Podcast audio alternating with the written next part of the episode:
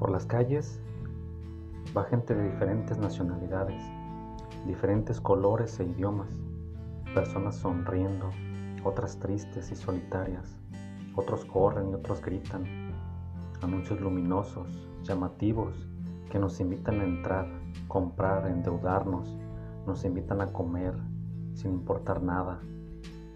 Ven, entra y compra, come.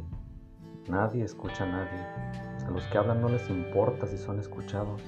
Los que no hablan están en el celular. Coches que vienen y van. Quien conduce no importa.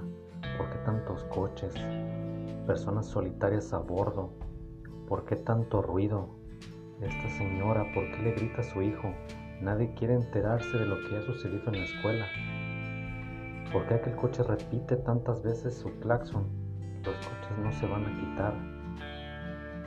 Esta imagen es todos los días y a todas horas. Dentro de esta aparente ciudad, dentro de este mar de colores, olores y ruido,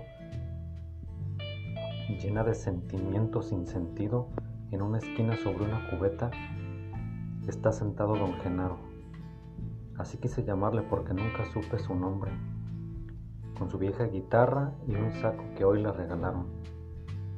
El sonido que brota de la guitarra es casi imperceptible. Frente a él un bote partido por la mitad con algunas monedas. Él canta pero nadie lo escucha. No tiene buena voz pero canta con el corazón. Desde lejos lo vi y me acerqué y por su mejilla surcada de arrugas corrían algunas lágrimas. Puse una moneda en el bote. Busqué un lugar para escuchar. Mientras yo y nadie más lo escuchaba, él cantaba Fallaste corazón. Mientras él cantaba, dejaba caer un par de lágrimas más. Y mientras lloraba, la gente pasaba y ni siquiera lo veía. Al terminar, su melodía me acerqué y puse en su bote un billete. Gracias, me dijo. Quise decir otra cosa, pero no sabía qué. Me senté junto a él y casi al instante me dijo, mi esposa murió la semana pasada.